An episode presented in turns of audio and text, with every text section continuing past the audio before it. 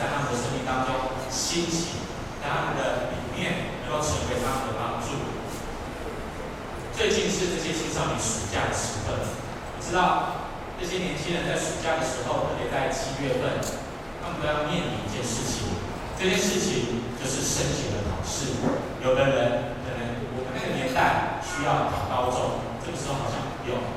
有的人他们需要考大学。我从以前在台南牧会的时候，在带领年轻人的时候。常常都会问他们一个问题，就会问他们说：“哎，你们再来高中毕业了，要考什么样子的大学？”在我们的学习团契当中，也有很多的弟兄姐妹，我也是在今年的时候，他们要考试的时候，我就问他们，我就问他们说：“哎，接下来你们要考哪哪一间学校？想要读什么科系？”我有问许多的年轻人，蛮多的年轻人都这样子，他就跟我说：“牧师，你知道吗？”我很想要考中南部的学校，有人说奇怪，你为什么要读中南部的学校？因为对我来讲是南部人，所以我以前我们的同学们都很想要考到一个地方，考到一个城市的学校，你知道是哪里吗？台北。为什么大家都想要来台北？因为很多的资源，很多好的老师，很多好的设备都在台北，所以那个时候我们在毕业以后想要到台北工作，结果我在问这些年轻人的时候，他们大部分都是北部人。我就问他们说：“接下来你要考哪里？”就跟我讲说：“他们要考中南部的学校。”我就问他为什么，他就跟我讲说：“因为我想要离开国家。”来，我再讲一次哦。他跟我说：“因为我想要离开国家，因为我觉得我的爸爸妈妈管我管很多，好像他是海巡署的一样。”住在海边，好像管海边一样，管得很宽广。所以我就问他们说：“哎，那你为什么真的想要考南部的学校？”他就这样子回答我。我想问我们在座的这些年轻人们，下面也有些学生，这边有一堆，你们是不是很想要离开你们家？没有。他们现在不敢说。没关系，啊，上帝知道他们内心所想。就这个时候，我就问他们说。你为什么都想要考，为什么要跑男？我们以前南部人都想要到，他就回答我这件事情，就觉得家人太多了。亲爱的弟兄姐妹，我从以前到现在，在年轻人常常会遇到这些问题，尤其是高中生，他要考大学的时候，他都在等待一个机会。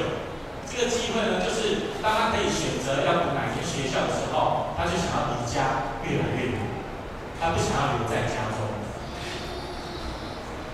中。不知道对我们当中的年轻人来说，或者是你现在就是为父母的人，以前年轻的时候有没有这样子的想法？可是呢，我真的常常看到很多的年轻人都有这样子的想法在他们心中。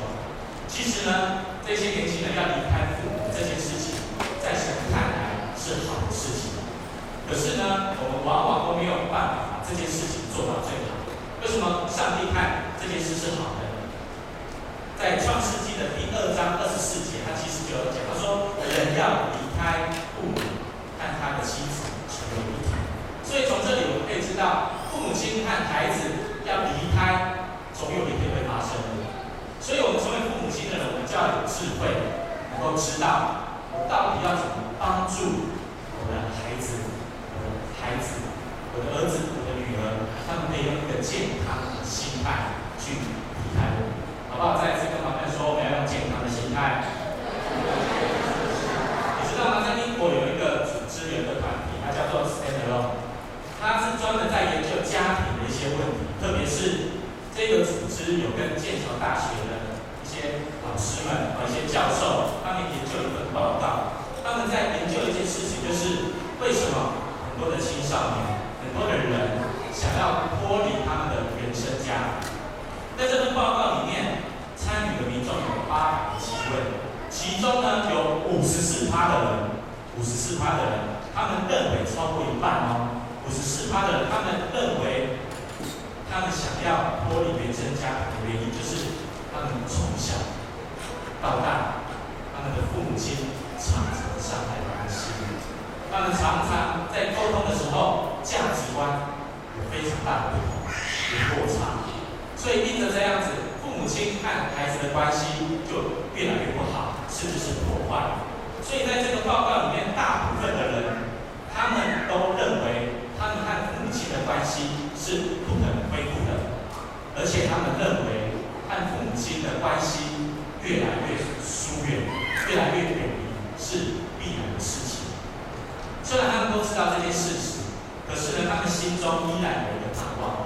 这份报告在最后面的时候有讲到，这一些受访的这一些年轻人们，他们心中有一个很深的盼望，就是他们希望他们自己的原生家庭，他们的父母亲可以帮助他们的生命能够成长。第一个是什么？希望他们的父母亲有正面的态度，而且有好的关怀，然后跟他们在感情上面有好的亲密的关系。可是呢，他们的这样子的希望，往往都没有办法。所以他们只好最后就选择离开他们的家庭，离开他们的父母。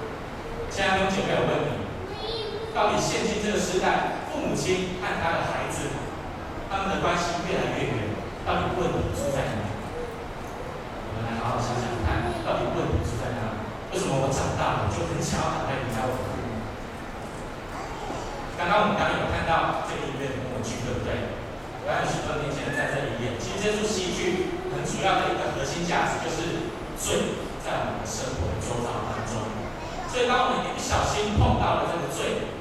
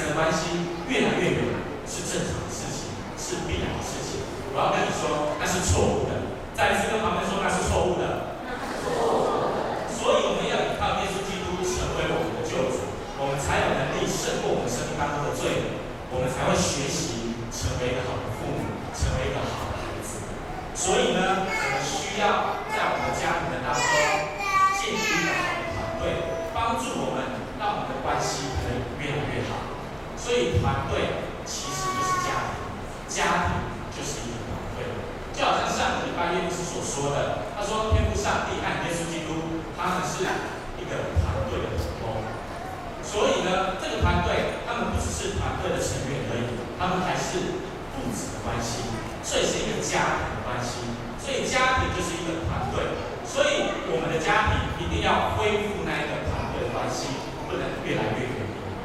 刚刚那份报告所说的都不是从神而来，他只是把我们现状报告出来。可是我们知道，只要我们依靠耶稣，我们就有能力学习成为一个好的父母亲。我相信我们当中最绝对的问题，你一生出来你就知道怎么成为一个儿女，或者成为一个父母的经历去转化，应该是没有。我们每一个人都在学习，我们每一个人生出来就有罪，所以我们都要学习依靠耶稣基督，我们才有能力成为一个好的父亲。所以在今天的经文有讲到。他说我们要与耶稣常常的连接，我们的天父上帝就是栽种的人，栽培我们，我们需要常常的来被修剪。好吧，让我们一起来读今天的第一节和第二节的经文，我们一起来读圣话。第一节和第二节的经文，上面有第一节和第二节，我们一起来读，来，一二三，起。我是真。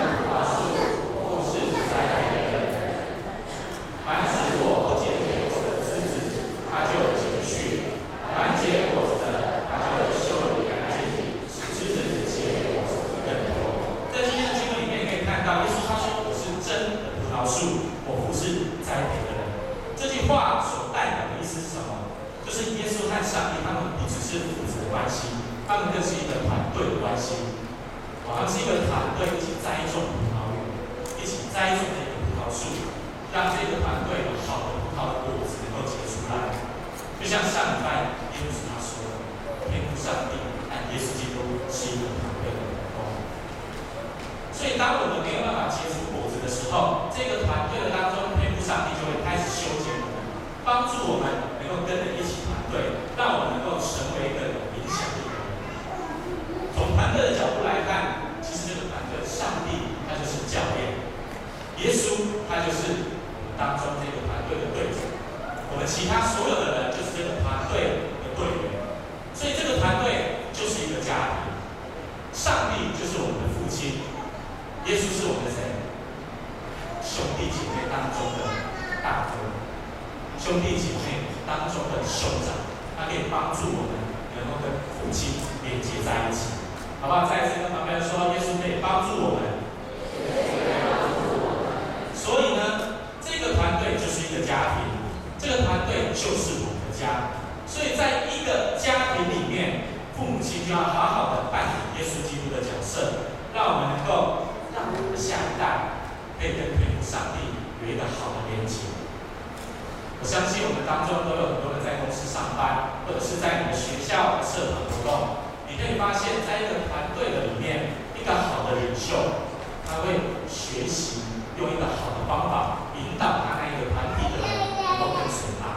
所以他绝对不会用一个强硬的方法，要这些人跟随他，要他跟着照着这样子做。在旧约里面有一个人叫做约书亚，当约书亚带领以色列人开始攻占迦南地的时候，他们开始分配土地，对不对？分配完土地了以后，他就聚集这些以色列人在世界这个地方，他开始鼓励他们说：你们就要敬畏，你们就要敬拜耶和华上帝。他说：“如果你们觉得敬拜耶和华上帝是不好的事情，今天你就可以做一个决定，今天你就可以做一个选择，你就可以去拜其他的神明，拜其他的偶像。可是这个领袖耶稣他说什么？他说：我和我们家必定侍奉耶和华。他决意他一定要侍奉耶和华。所以你可以发现，耶稣这个领袖，他没有强逼这些以色列一定要跟我一起侍奉耶和华。”是让他自己做选择，在家庭里面也是一样。我们成为领袖的，成为父母亲的，我们要学习用耶稣的方法，让他自己做选择，引导他做正确的决定。我们从小到大，我们都会用一个词，就是我要教导我的下一代，对不对？我要教导我的下一代。其实呢，我认为应该要引导我的下一代，才有办法帮助他们跟神亲近。教导跟引导到底有什么不一样？教导就是这个领袖，我是父亲，我是母亲，我把我的价值观、我的经验告诉我的儿女，就跟他讲说，你就要照着这样子做，就是照着我的意思来做，这是教导，我就一直教你，你就是跟着我来做。所以当你教久了以后，他都不会的话，你久了以后，你就会有负面的情绪跟态度在里面，自然而然，你跟你的孩子的关系就会越来越远。可是呢，一个好的父母亲，他绝对会用一个引导的方式，帮助他的下一代，让他自己思考，让他自己做决定，而不是告诉他你要这样做，你要这样做，而是告诉他说你要这个科系，你要那个科系，不是的，我们要做的是引导。我们既然相信天父上帝是我们的父母亲，他会引导我们前面的道路，你就要知道，你就要相信我的天父上帝会带领好我的孩子，这是信心。所以，亲爱的弟兄姐妹，一个好的母亲绝对是用引导的方式，不是用教导的方式。所以，教导是什么？教导就是要对方照着我的意思去做。可是，引导呢，是帮助对方可以用正确的方法去做事情。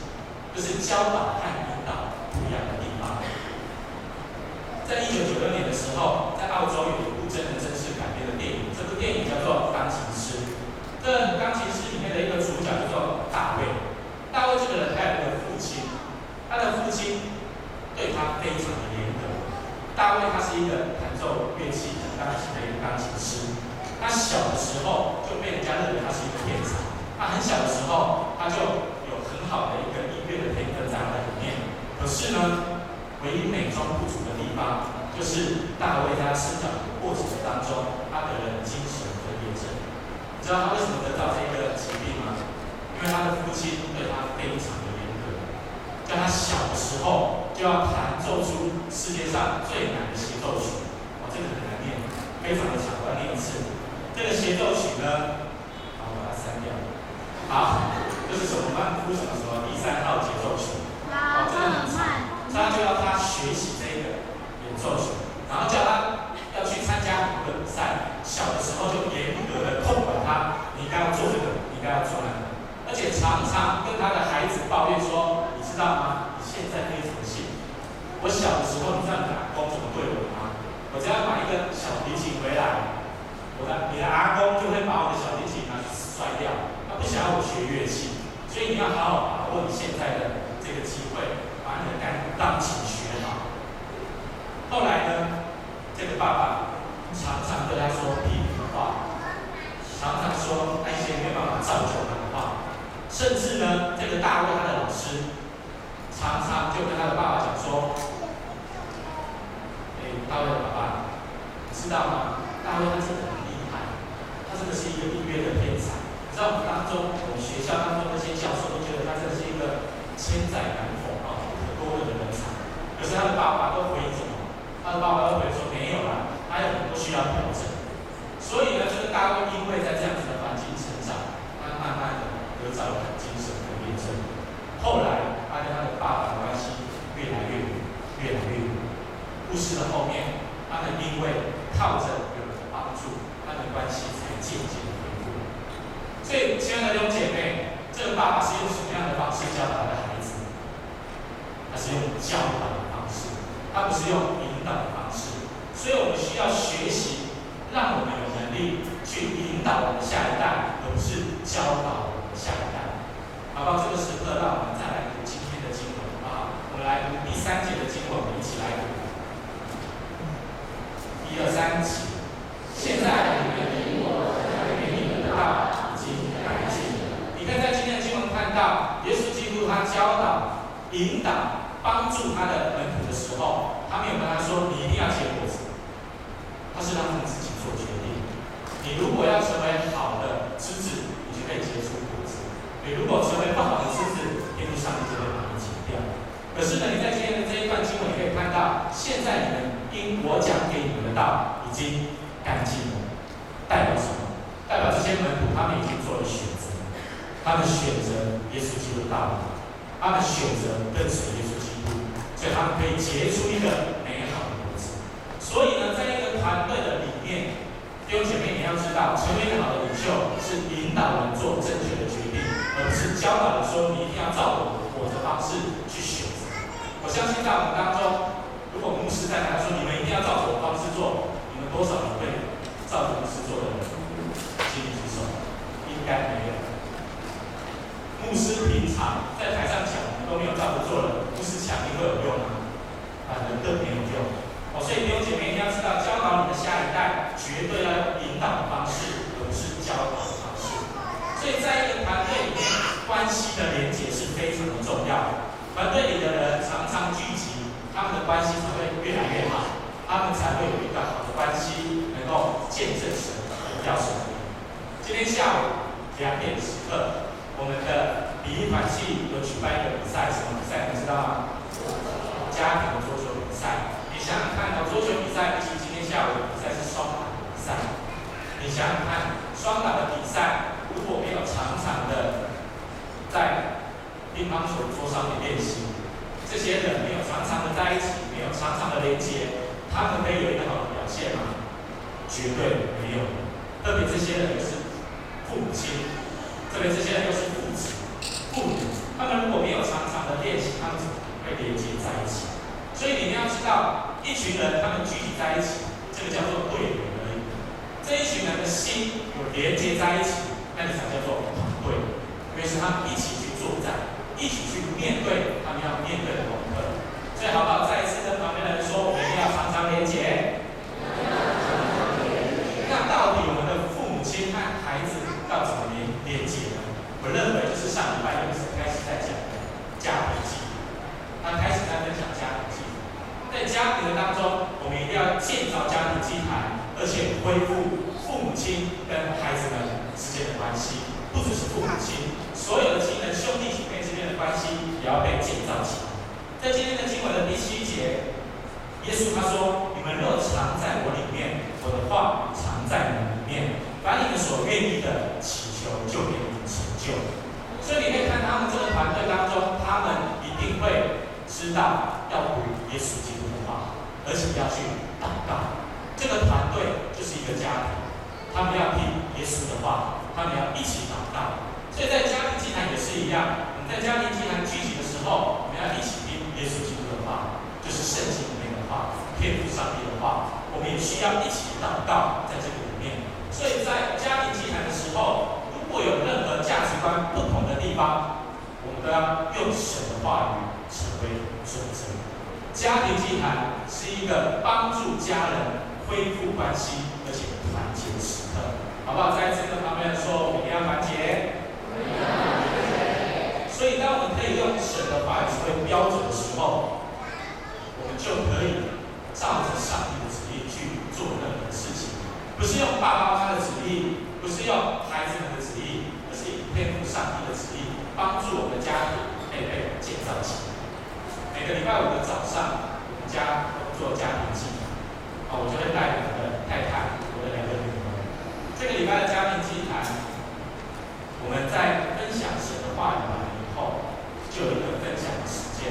在分享的时候，我就问大家，就我太太还有我的两个女儿说：“哎，这个礼拜有没有家里的哪一个人做了什么样的一件事情，让你觉得难过，让你觉得伤心的？”这个时候，我的大女儿马上就要回答。她就说：“这个礼拜有人让我伤心难过。”那个时候，我跟我的太太非常的害怕，怕是我们让他伤心。结果呢，发觉不是爸爸，也不是妈妈，是他的妹妹。他的妹妹，他就说：“星期昨天晚上我在睡觉的时候，他突然打我的头，然后不止这样，还怎样，把我的手拿去咬了一下，所以死了在他的手上。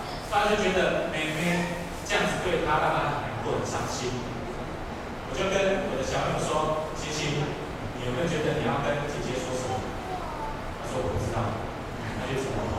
我就说：“你要跟姐姐说对不起，好不好？”她就说：“哦，好。”她就马上很乖哦，她说：“对不起。”然后后来我说：“就这样子而已吗？你要不要跟姐姐抱抱，抱一下，代表你们已经和好了？”这个时候，我的小女儿就说：“我不要。”她一直摇头，我不要。他就一直不要，我就跟他讲说：“哦，不行哦，你知道我们今天的经文？那天刚好读的经文是约翰一书的第三章的第十八节。这句经文他讲什么？他说：小子们讲真好，小子们，我们相爱，不要只是在言语和舌头上，总要在行为和诚实上。”呃，刚才说我们前读的经文就是这个，所以你不是只有在言语和舌头上面，你要有行为，你要有诚实，所以你要做出来。后来我的小女儿她就乖乖的听话，跟她的姐姐就和好了。我还有录影存证，哦，我的太太还有录影下来，我那个画面真的非常的好笑又窝心。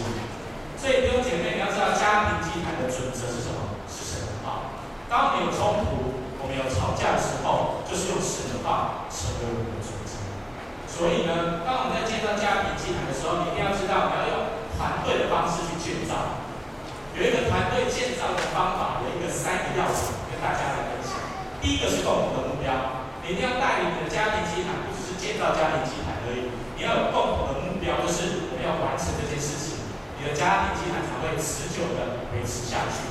就可以跟他讲说，哎，我们一起来做家庭祭坛以后，我们一定要达到我的关系跟你的关系越来越好。我们要达到，哎，这一次的家庭祭坛，我要做什么事情让你感动？我们要共标，我们才会把这个家庭祭坛做得持久。再第二个是什么？一定要边做边学。没有人一开始就知道怎么带家庭祭坛。不要等你你知道圣经的话，圣经的意思，你要完全了解了才去做，那你接来不及。所以你要一边做一边学，你的家庭祭坛才会被建造起来。最后是彼此信赖。